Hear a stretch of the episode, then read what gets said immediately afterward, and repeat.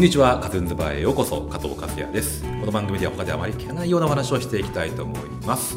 はい、そして今回第14回は前回に引き続き料理家、写真家の美濃加茂こと長尾明子さんです。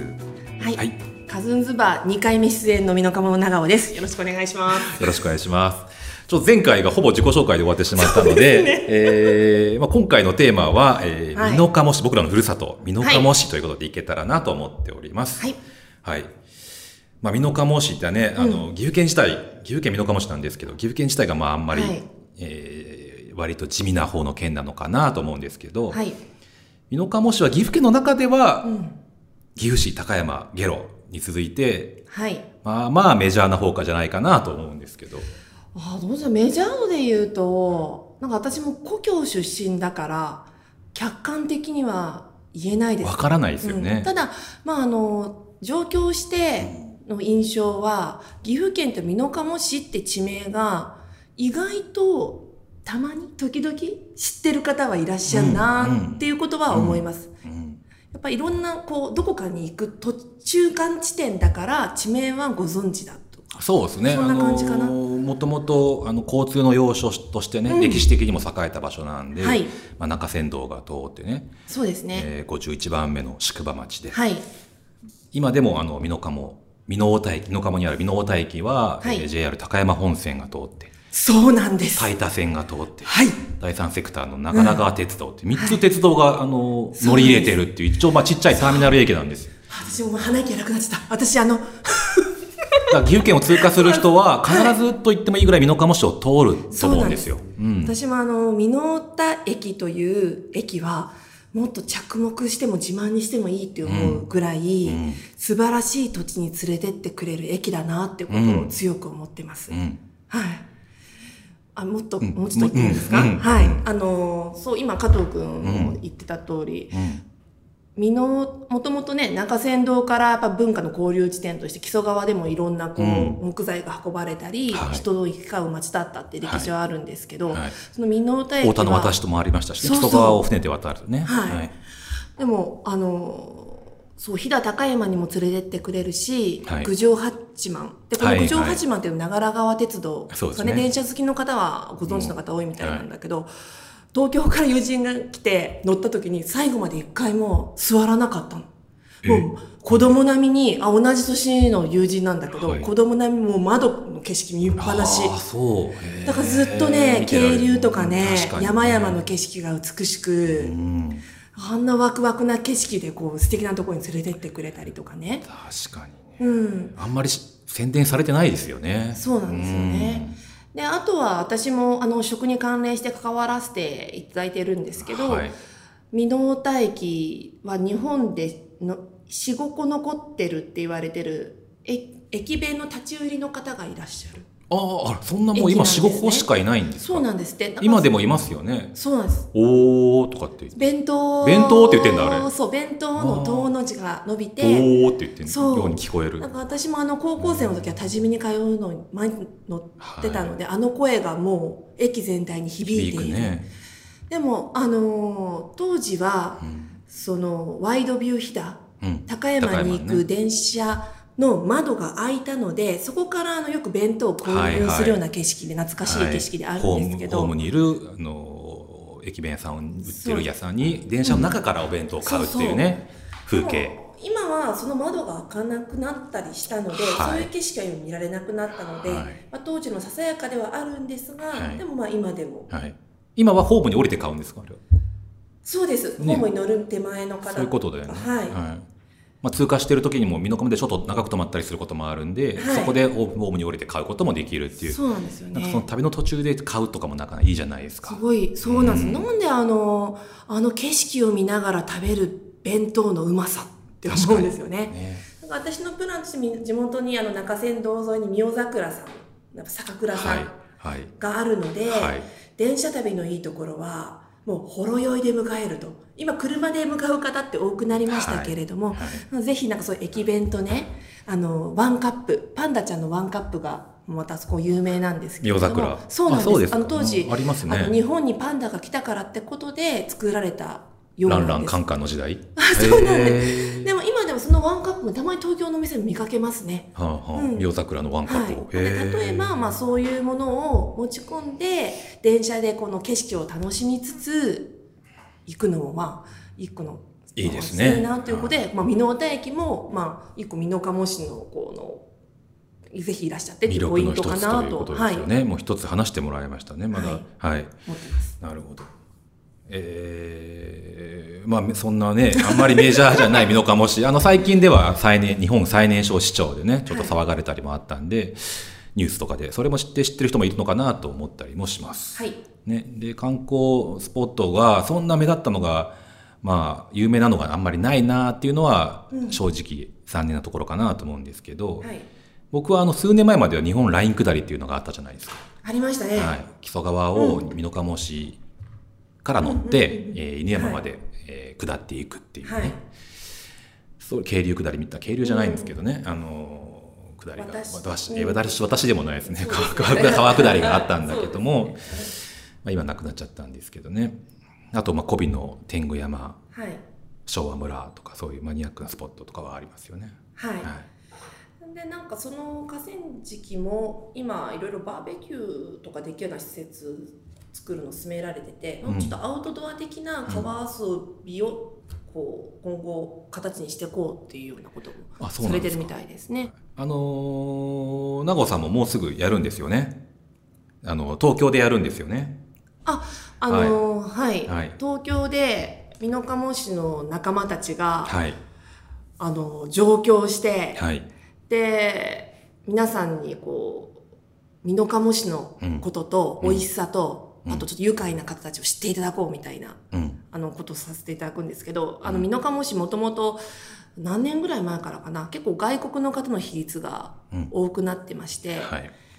で一時はなんかその10人に1人うん。ぐらいの割合だったりとかで中でもその外国人の中の半分がブラジルうん。人うんの方たちということで,、でそれで意外と、あのーま、街歩いててもブラジル人の方をお見かけしたりとかすることあってもやっぱり交流の接点の機会って少ないようなところもあり、うんなので、あの去年からかなうん。あの美濃加茂市の中でもツアーを組んでうん。ブラジル料理を皆さんと食べれるようなへツアーを、ーあのやってるんですか？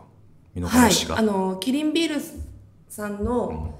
と美濃加茂ファーマーズクラブさんたちがこう組んだりされて、うん。でそういうツアーを去年させていただきそれでうん。ファーマーズクラブさんの方で収穫祭というのも毎年されていてうん。それもどんどんあのブラジルの収穫祭と重ねるような感じでももう肉の塊とうまい米とかね。はあ。やっぱりあの肉食した時の皆さんのあのハッピー度の すごいんですよね。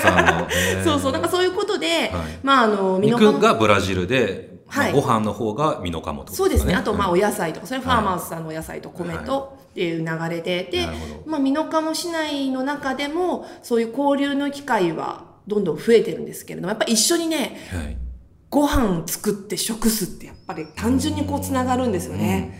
で、私も一緒に仕込みしてても、うんぱりなんか楽しいの。言葉ちょっと通じない方もいるんだけど、はい私への気を遣いも感じていただいたり、ちょっと食べてみなよみたいな感じで喜んつまみ食いさせていただいたりとかしながら仕込みさせていただいてね。じゃあ美濃に住むブラジルの方が、はいまあ、あの提供したりするっていうそういうことですよね。そうです。はいで、えっ、と、ちなみに東京でさせていただはいく、ちょっと細かいことをお伝えしてもよろしいですか？はいいいですよはい。その日にちが、はい。えー8月19日です、ね。そうです。で8月タイトルがはい。えー岐阜県美濃加茂市ブラジルご飯はい。で合ってますか？そうです。はい合ってます。こちらが、あの、南青山の方にある、あの、行き場というはい。施設ではいさせていただくんですけれども、その時に、えー昼から2回ですね、12時からと15時からの2回で、えーブラジル料理を振る舞いつつ、美濃加茂市のことも知っていただこうということで、はい、開催させていただきます。で、まあ、あの、ちなみに申し込み先は、美濃加茂ファーマーズクラブさん検索していただいて、メールアドレスの方から一応ご予約ってことになってます。はい、予約制ってことですね。一応そうなってます。はいもうまあ通りすがりでも、あの、全然覗いていただいて大丈夫です。はい、きっと入れるでしょう。はい。ねそんなそう外国人が多いんですよね僕らが、まあうん高校生の頃80年代にはまだ全然いなかったと思うんですけど、はいやっぱり90年代入ってからですよねこれもね、はいちょっとずつ増えていってそうなんですよね、うんだから私もあの美濃加茂市に住んでると外国の方と喋る機会っていうか友達もいなかったので、ちょっと近くにいらっしゃっても遠くに感じたりとはかいはい、してたんだけど、実際お話しするとうん。やっぱり同じなんていうんですかねなんか友達っぽいような、ううん。んあの、ね、なんかやっぱりりサンバの国だからか、僕が帰る時夏が多いんですけど、はい。美濃加茂に盆踊りとかやってるともうブラジル人たちがすごい熱気とパワーを持って、はい、櫓の前を はい。踊ってるんですよね。あそうなんだ、はい。もう半分以上ブラジル人じゃないっていうぐらい、美濃加茂ブラジル人の街だったっけっていうぐらい、うんまあ、ブラジルだけじゃないんですけど、はい。あの皆さん、まあ、血が騒ぐんでしょうね。想像ですけど、はい、祭りだってことで出てきてて、サンバを踊られるってわけじゃないみまあ、美濃加茂でサンバ踊ってるの見たことないんですけど、まあだからよく日本人がみんな忍者じゃないみたいな感じで皆さんサンバ踊られるわけじゃ まあ、そりゃそうでしょうね。ないんはいですけど、でもあのやっぱりステップとかそういう軽やかさは皆さんお持ちですよね。はいはいはい、で、あのかブラジル人と関連性は分かんないですけど、まあ、美濃加茂の盆踊りでは必ずうんかかる曲があるんですよ。ね。はい、はいあの美濃加茂ボーモデルとかも好きですよ。まあ、美濃加茂の盆踊りも好きですよ。はい僕もあの踊れますけども、はいえーまああの荻野目洋子のはいダンシングヒーローですね。はいこれはまあある意味一部では 一部では有名ななってるんですけど、ダンシングヒーローが超盛り上がる曲になってるんですよね。もう前奏がかかるところからもうおたけび声とやばいですよねもうあれすごいですすよ。ごいですよね。で、何年かもう結構前ですけど、あの、荻野目洋子さんご本人も呼んで、姿勢や50周年だったのかな。あそうですか、やったりとかね、してるんですよね。もうあの盆踊りってね2、30になって前ができた、はいもうあれ何十度ももうバームクーヘンぐらいあの密。度でこう演歌できてますよね。はい。そうですね。ああいうとこ見ると、い美濃加茂普段あのみんな商店街とか落ち着いてても、えどこに住む人いるんだってエネルギーをあるじゃんやっぱり秘めてるなってことは思いますね。もうね。はいうん。だからそれがよくわからないんですよ。そうなんかいろんな説あるけどいろんいろんな説あるんですけど、うん多分早いかは、もう最初ぐらいのかけ始めた。何箇所かあるらしいんですよ。盆盆踊りで荻野目洋子ダンシングヒーロー。東京でもかかってました。はいでも、発祥ぐらいだと思うんですよ、多分。うんはい早かったんで。はわからないです。もともと、まあ、いろんな、あのね、ドラえもんドやね、あの、かかる傾向はあったんですけど、あの、いろんな人を楽しませようってことだったと思うんですけどね。誰だかを知りたいですね、これかけた人、最初に。い。もうあれだけもう無心になって、こう、喜べるっていうのはいいんですよ。あと、あの、集団になって。うん、一つになってる感じありますよね。あれこそフェスですよね、でもねい。や、そうですね。やってることは。うんうんあのエネルギーちょっとね、すごい、そんな感じがそうする。はい。はいはい。えー、あとは、えー、まあちょっとわかんないですけど、東洋経済っていうののはい住良ランキングっていうのがあって、はいえー毎年発表されてるんですけど、そこでの総合評価ランキングっていうのに、もうトップ50、トップ50には必ず入ってるんですよね、美濃加茂市っていうのは。うん。はい。で、2013年には11位。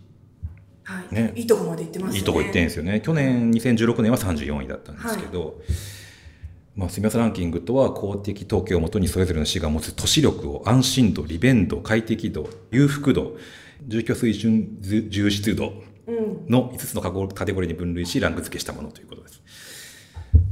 なんかまあいろいろ整ってるって。うん。なんかでもそのね、あの、一個一個の指標はよくわかんないんですけど、感覚的にはなんかまあ住みよいなっていうのはね、多分ね、思ってると思うんですよね。そう私もちょっとすいつも数字が苦手なところではい緩やかに過ごしてるんですけど、でもやっぱり実家に帰ると例えばうちの妹はあの子供が4人いてワイワイ状態で、うん。でもうちの妹に限らずやっぱり子供も産みやすいうん。町っていうか、うんであと近所の人たちもその子供支え合ったり、うんあといつの間にかと近所の子供たちが妹の家に来て集まり合ってうんわーっと遊んでいるとか。うんなんかなんかそういうのも、まあ、そういう数値とか計算しなくても、まあ、子供がやっぱり走り回ってうん。楽しく遊べるっていうのはいい街なんだろうとか。あと皆さん子供たちも挨拶してきてくれるしね、うん。うん。元気にね、なん。か 感覚的にはなんかあのそうかなって思えるなんかうん。ものはあります。美濃加茂の人はなんかそう思ってるんじゃないかなっていう気はするんですけど、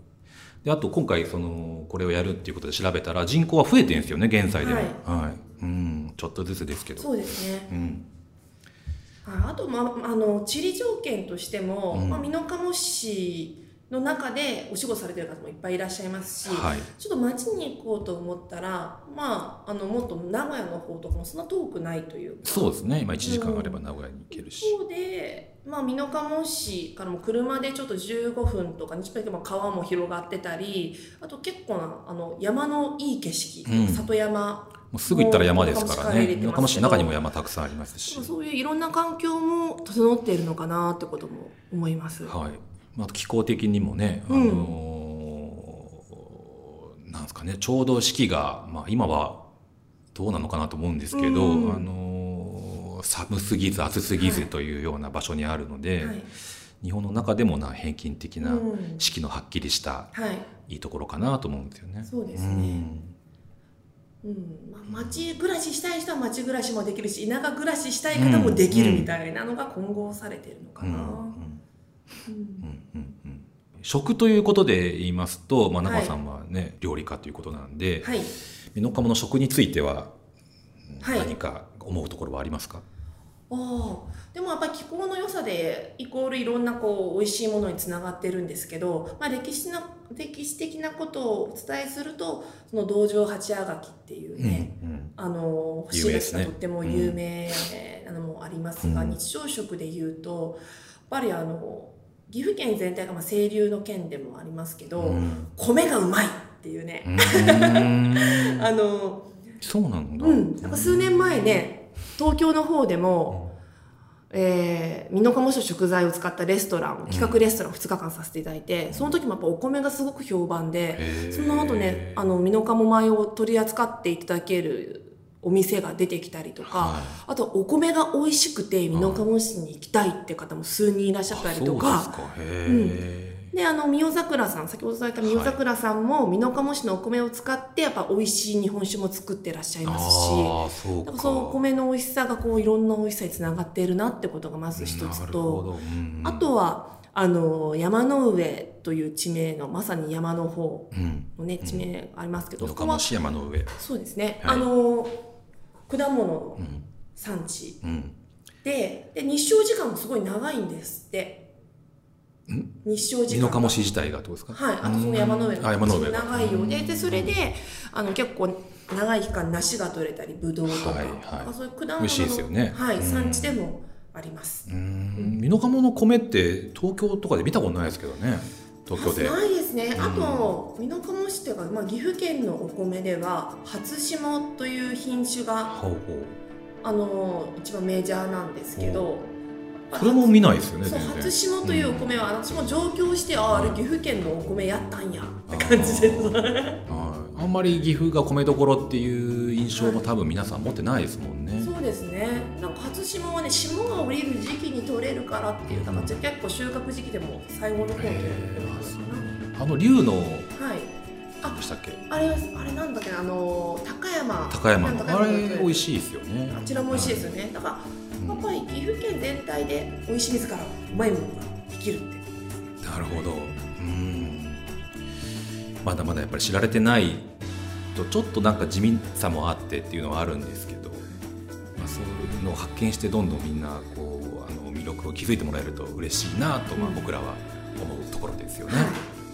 ははい、じゃあ、えー今回はこの辺りでまた次回に続きます。い、はい